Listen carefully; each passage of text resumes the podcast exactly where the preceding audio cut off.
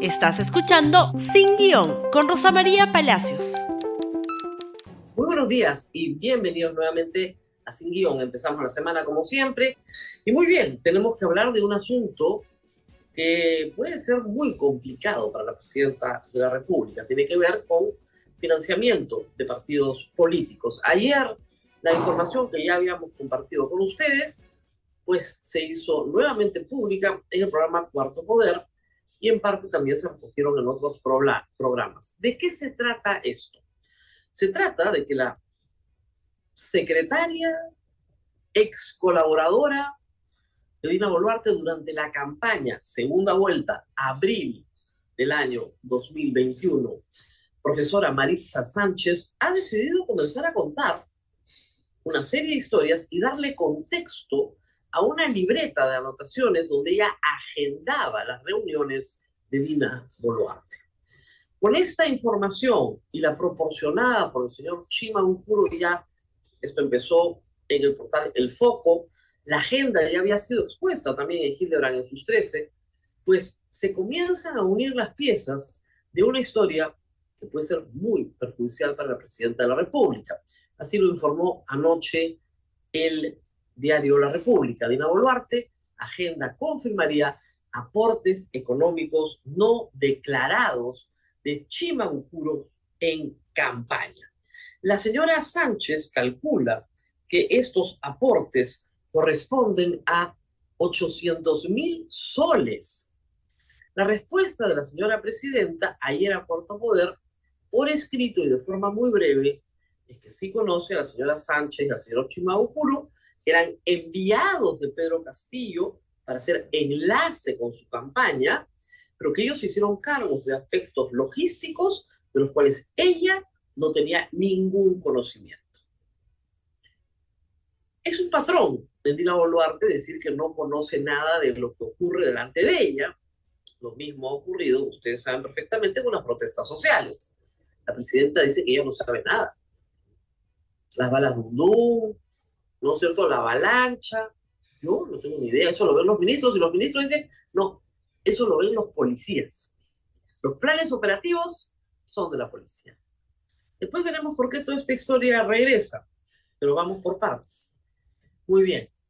El señor Chimaukuru alega él y luego también la señora Maritza Sánchez, profesora de Perú Libre, que fue asignada para, digamos, trabajar con Dina Boluarte, pero que era más bien del grupo magisterial, por eso era profesora, señala que Chimabucuro pagó todos los estrados donde se presentó Dina Boluarte.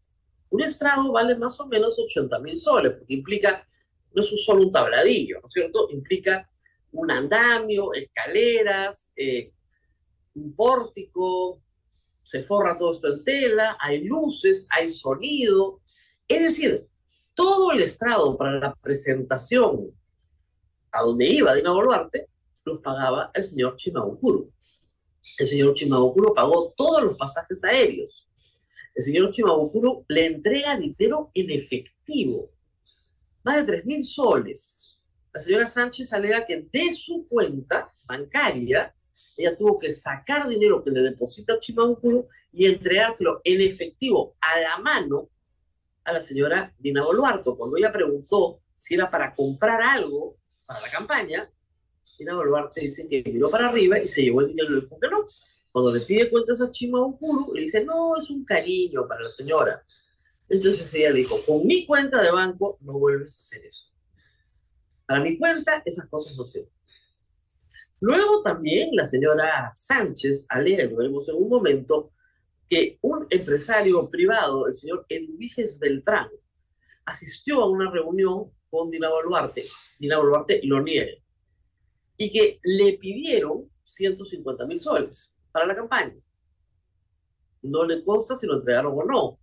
Lo que es público y es, es, sujeto además de, para que cualquiera, al escrutinio cualquiera, es que el hijo del señor Edwiges Beltrán, desde que se instala el gobierno Castillo, obtiene más de 900 mil soles en contratos que nunca obtuvo, obtuvo 5 mil soles en contratos antes de la llegada de Nina Boluarte al poder. Esto es muy complicado para Dina Boluarte. Ustedes dirán, bueno, donaciones de campaña, ya no sabía, no necesariamente es complicado. Ustedes recuerdan que en el año 2018 fuimos a un referéndum, ¿verdad? Y votamos una reforma constitucional sobre financiamiento de partidos políticos. Y esa reforma constitucional que se aprobó mayoritariamente, más del 80% del país votó a favor, estableció que los partidos políticos y los candidatos iban a tener sanciones penales si tenían financiamiento ilícito. ¿Se acuerdan de toda esa historia? Bueno, en agosto del año 2019, el Congreso aprobó una ley.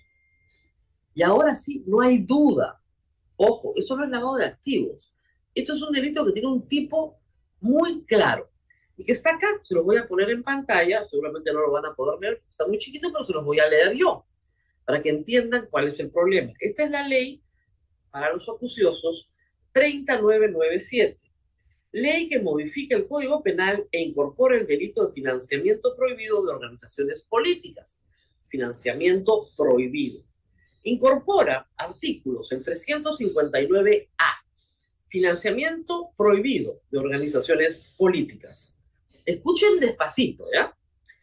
El que de manera directa o indirecta solicita, acepta acepta, entrega o recibe aportes, donaciones, contribuciones o cualquier otro tipo de beneficio proveniente de fuente de financiamiento legalmente prohibido, conociendo, habiendo o debiendo conocer su origen, en beneficio de una organización política o alianza electoral registrada o en proceso de registro, será reprimido con pena privativa de la libertad no menor de dos ni mayor de cinco años y con 60 a 180 días multas e inhabilitación conforme al artículo 36, 1, 2, 3 y 4 del Código Penal. La pena privativa de libertad será no menor de cuatro ni mayor de seis años y con varios días multas, etcétera, de inhabilitación, si el delito es cometido por el candidato, tesorero, responsable de campaña o administrador de hecho o de derecho de los recursos de una organización política, siempre que conozca o debía conocer de financiamiento legalmente prohibido de la fuente. Miren ustedes cómo se agrava. La pena privativa de libertad será no menor de 5 ni mayor de 8 años, con inhabilitación igual, si el valor del aporte, donación o financiamiento involucrado es superior a 50 unidades impositivas tributarias. ¿Ok? Acá además hay un artículo, el 359C, dice lo siguiente. Son fuentes de financiamiento legalmente prohibidas aquellas que provengan de los aportes anónimos dinerarios superiores a dos unidades impositivas tributarias. Es decir, en este momento 8.800 soles. Cualquier dinero anónimo superior a 8.800 soles es fuente ilegal. ¿Y qué dice la norma sobre la fuente legal? Que te vas preso si la recibes. Eso dice. Con subidas de pena hasta 8 años. Es decir, si se llega a probar que Henry Chimamukuru entregó de forma anónima aportes, beneficios, bienes o dinero a la candidata Dina Boluarte, estamos hablando de una pena de ocho años, pues supera el monto establecido en la ley. Revisen la ley, espero que en Palacio la revisen también, porque de esto es lo que estamos hablando. El señor Chimabucuro y la señora eh, Sánchez conocen la ley perfectamente. De esto es lo que estamos hablando de financiamiento ilegal, ilícito de partidos políticos por fuente anónima.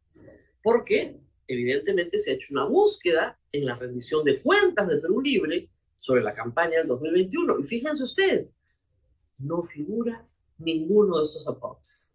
Ni los pasajes aéreos, ni el dinero en efectivo, ni los estrados, nada de esto figura. Y la candidata era ella no dice candidato presidencial, dice candidato. Y la candidata era ella. Decir que se ocupaban de cuestiones logísticas que ella desconocía es francamente ingenuo. La señora Sánchez indica que el señor Chimaukuro se encargaba hasta de asuntos personales, como hacer pagos en el Purima, arreglarle la terma a la señora Dina Boluarte o incluso comprarle vestuario. Son acusaciones muy graves para la presidencia de la República. Como ustedes saben, quien ejerce el cargo de, presidente no puede ser acusado durante su mandato. Eso es lo que dice la Constitución, artículo 117. El artículo que se usó para salvarle la vida una y otra vez a Pedro Castillo. Artículo que la señora fiscal de la Nación interpretó señalando que sí podía hacer una investigación preliminar y que podía entregar esa denuncia a la Subcomisión de Acusaciones Constitucionales.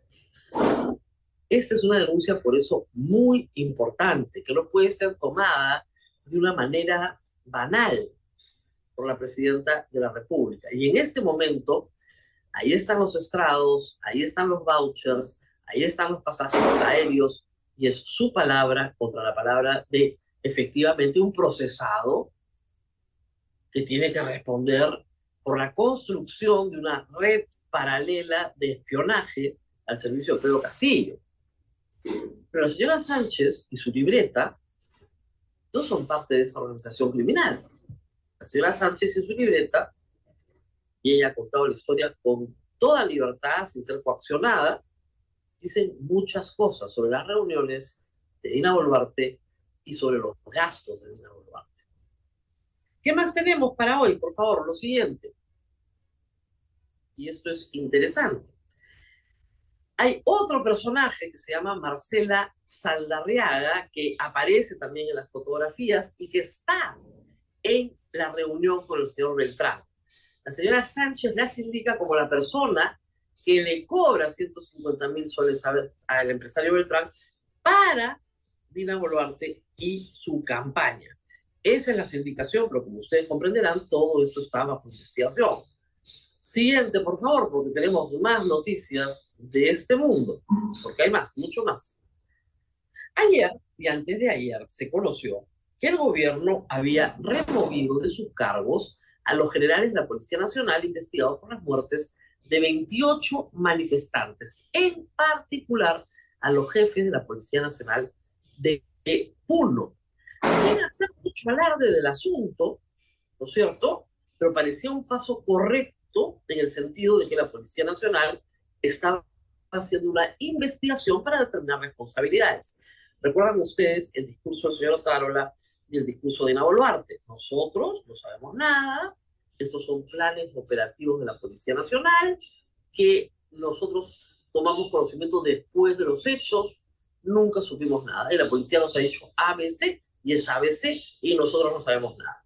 Bueno, a los jefes de Puno los han sacado. ¿Por qué los han sacado?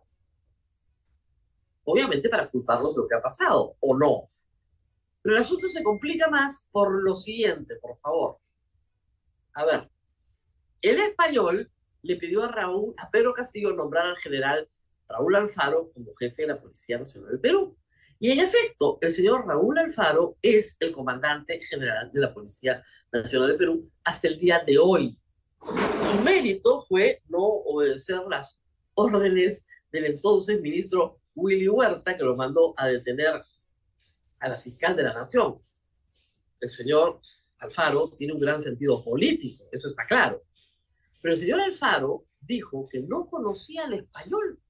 Este señor Hernández Fernández, alias el español, lo había visto una vez en su vida en una ceremonia de inauguración y ahí estaba el parado, lo habían invitado y bueno, coincidieron y por eso está la foto y que no tenían ni la menor idea de quién era este señor español. Eso lo ha dicho públicamente. Ayer Cuarto Poder sacó esta fotografía.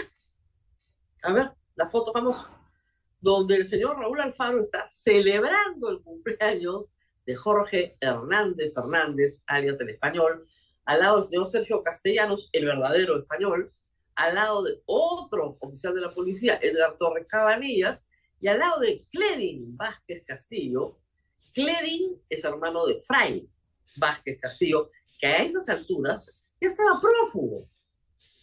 O estaba por estarlo, perdón, esto es 2021. ¿Cómo puede decir, decir el señor Raúl Alfaro Alvarado que almuerza en un cumpleaños con el dueño del santo que no lo conoce?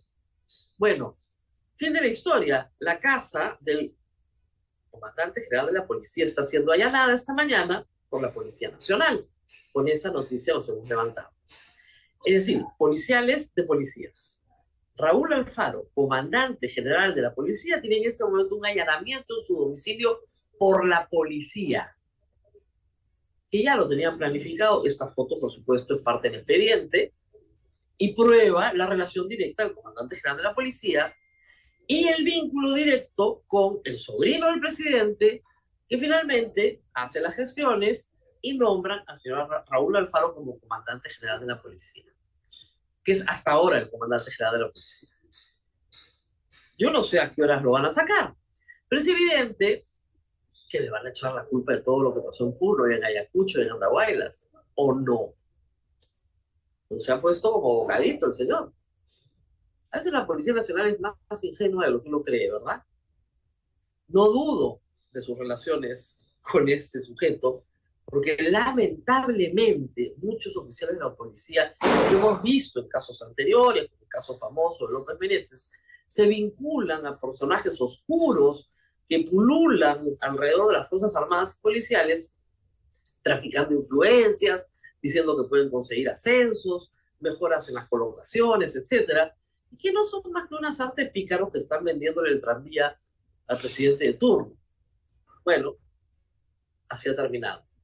Pero esta conducta, por supuesto, es absolutamente funcional a los intereses de Dina Boluarte y del primer ministro, que señalan enfáticamente una y otra vez que ellos no saben nada y que los planes operativos son planes operativos de la Policía Nacional y de las Fuerzas Armadas y ellos no tienen ninguna responsabilidad ni conocimiento ni saben absolutamente nada de los 48 muertos por proyectil de arma de fuego. Supongo que hoy sacan a señor Alfaro. Supongo. Vamos a la pausa cortita y volvemos con los desastres naturales, no, desastres humanos y fenómenos naturales. Volvemos con eso.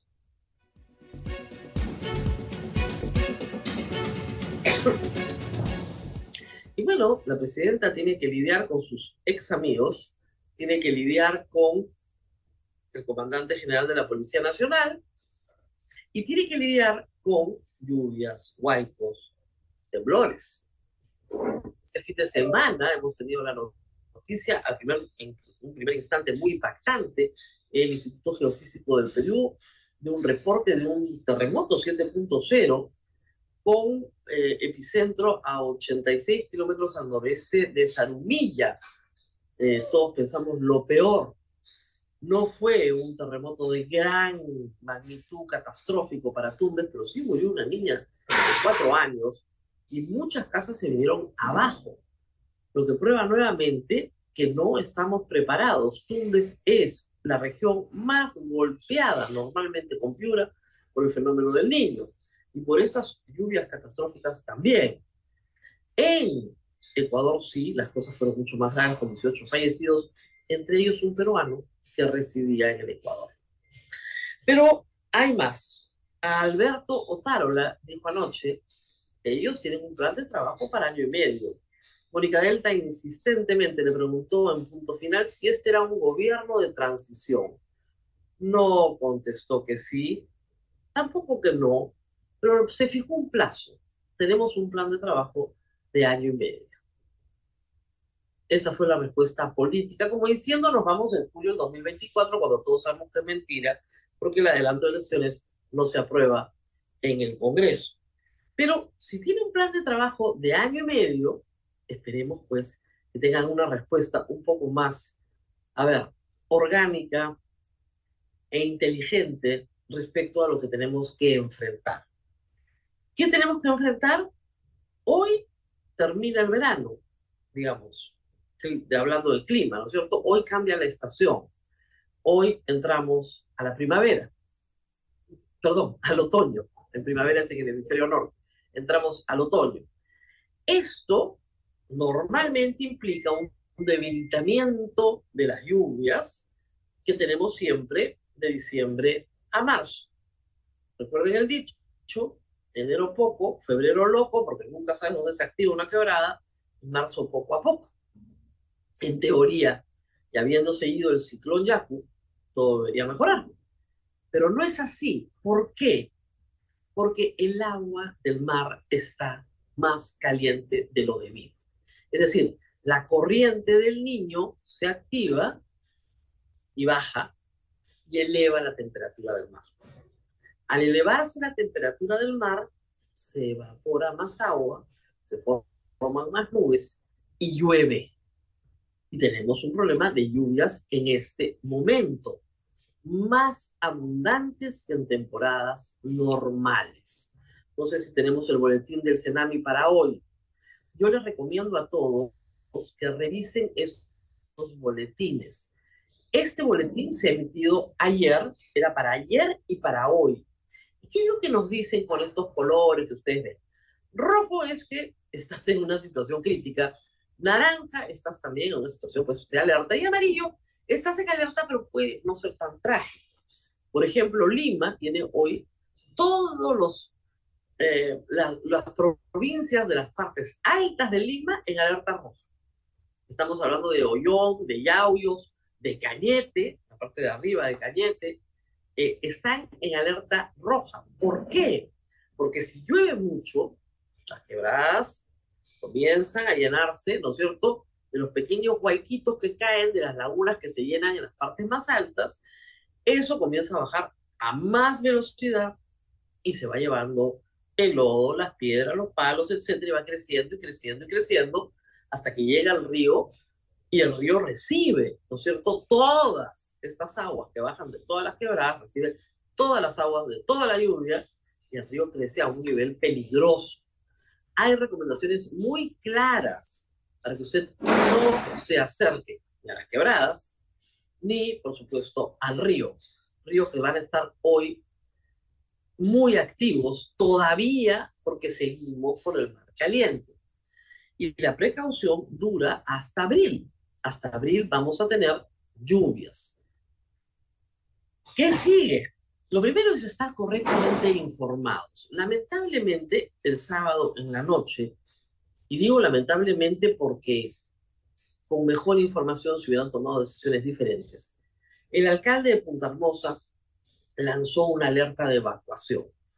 Con mucha urgencia se exigía que todos los vecinos de, playa, de Punta Hermosa evacuaran ante la inminencia de un hueco más grande que los dos anteriores, lo cual puede ser, pues ciertamente, si uno ve las imágenes, aterrador. La explicación que se dio fue que se había llenado en la parte alta, ¿no es cierto?, una cantera antigua de minería ilegal, informal, esa cantera había rebalsado y se venía un huaico, ¿no es cierto?, de enormes proporciones sobre Punta Hermosa.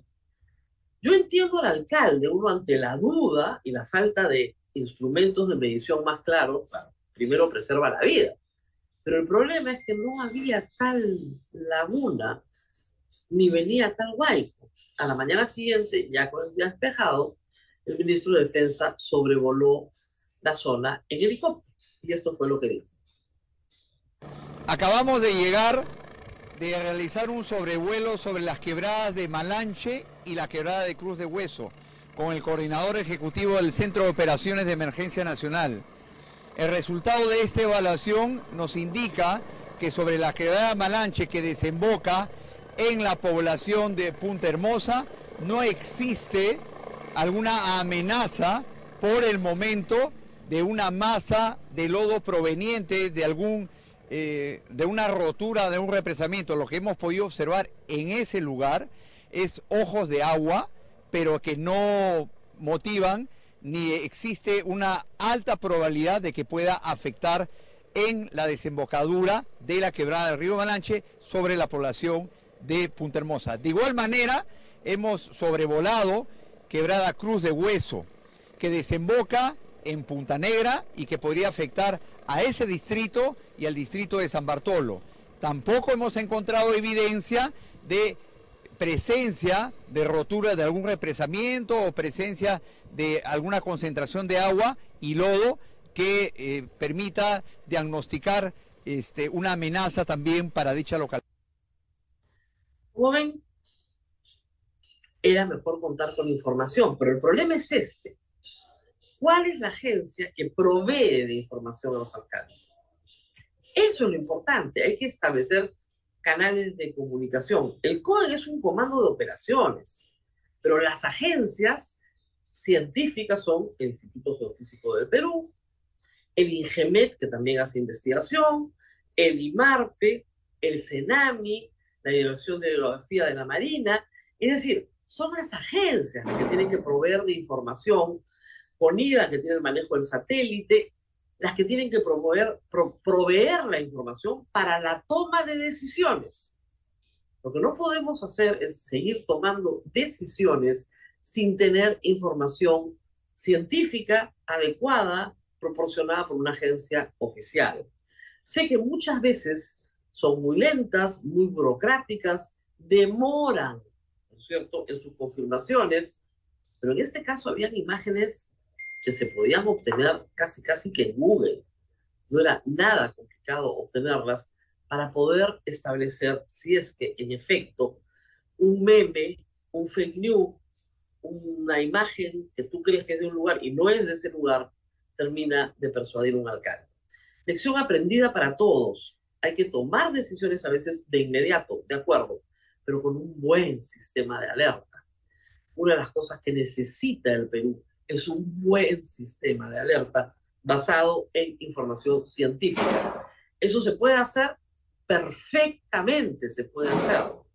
Alertas se pueden dar para huaicos, eso puede estar georreferenciado y de una manera inmediata avisar, más allá de lo visual, a los pobladores que evacúen una zona, porque ya está bajando el huaico, el huaico se demora en llegar hasta la base, ese tiempo es muy valioso para salvar vidas. Pero lo que se viene, lo que preocupa, no es solamente este niño costero, que no se declara así todavía, porque tiene que esperarse unas semanas, ¿no es cierto? Recién vamos cuatro o cinco semanas, se supone que hay que esperar unas semanas más parece a todas luces evidente que esto es un niño costero, lo que preocupa es que venga un niño fenómeno global. Ese es el que preocupa, porque el niño costero, lo vivimos en 2017, es un fenómeno nuevo en su estudio, dura dos o tres meses y luego, ¿no es cierto?, regresamos a la normalidad. El problema es que este niño costero puede estar anticipando un niño global. Como lo decía la República, el problema es el niño, el peligro mayor es el niño. Porque el niño es 1997, 1983. Para quienes lo vivimos, sabemos que esto es muchísimo más grave, porque los daños a la infraestructura en pesca, en agro, en infraestructura pública y privada son catastróficos. Y es para eso para lo que no estamos preparados. Ahora bien, si bien se ha puesto de moda hablar pestes de la reconstrucción con cambios, hay que decir que en ese espacio ya se han hecho más de 5.000 intervenciones en educación, en salud, en caminos, en algunos diques. Hay obra ya hecha. ¿Qué falta hacer? el manejo integrado de cuencas, de 15 cuencas que luego se ampliaron a 17. En casi todos los casos, creo que excepto en 5, el diseño del tratamiento, del manejo integrado de esas cuencas ya está listo. ¿Qué es lo que ha dicho la señora Amelia Moreno? Que lo que se tiene que hacer es priorizar algunos aspectos, tiene cinco meses para hacerlo, algunos aspectos de esos planes. Por ejemplo, diques de contención. Que eso es esencial. Por ahora, diques de contención del río. Prioricen lo que hay que hacer con urgencia. En Trujillo, las cosas hubieran sido muchísimo peores si la obra que se está iniciando no se hubiera iniciado.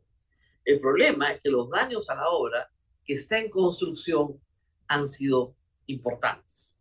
Por lo tanto, ahí hay que centrar los esfuerzos de lo que se está haciendo ya, que está con buena pro, que está en ejecución, priorizar obras de emergencia para aguantar un niño que será declarado así, si es que llega globalmente, recién en agosto.